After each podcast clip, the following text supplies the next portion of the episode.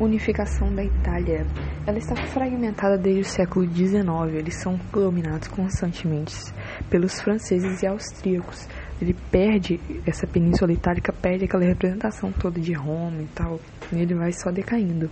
Mas eles ainda tinham traços unificadores, ou seja, traços que eles se identificavam como sociedade, como uma língua, é, a memória e o renascimento cultural muito presente. A Revolução Francesa com o Iluminismo claramente influencia todos, e inclusive a Itália, e a criação de movimentos nacionalistas.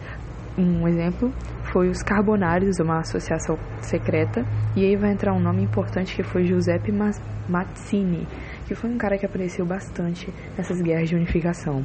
Em 1820, a burguesia está insatisfeita com as realizações do Congresso de Viena e ainda do absolutismo em algumas regiões, o que leva a manifestações para a criação de uma constituição, do parlamento de reformas liberais. Só que esses movimentos iniciais geram pouquíssimas conquistas.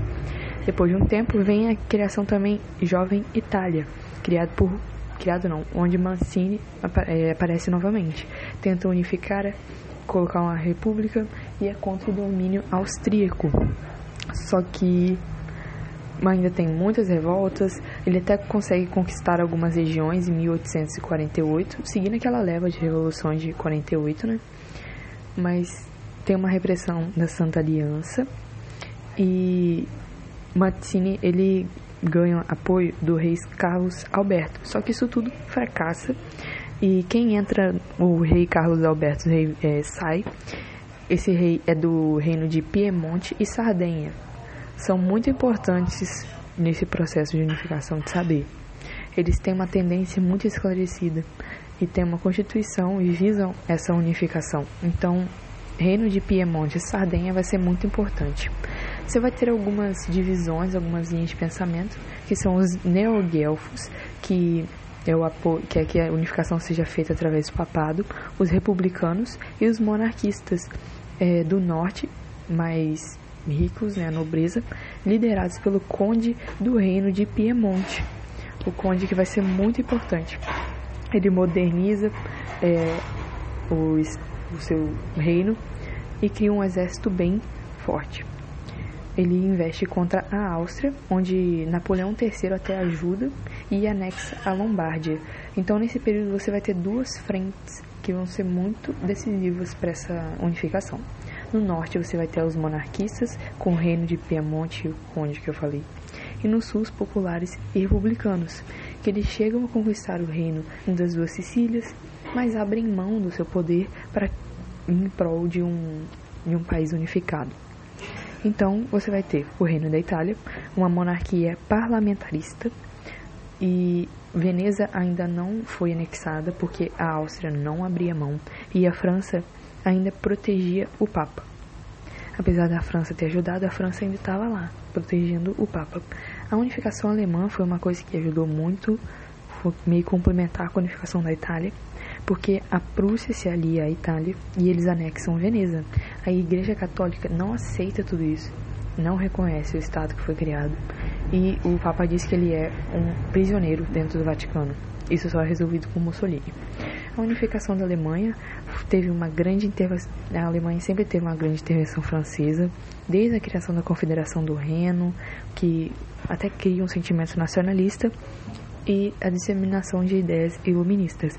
E com o Congresso de Viena você tem a criação da Confederação Germânica, que é uma associação de diversos países com um poder hegemônico austríaco.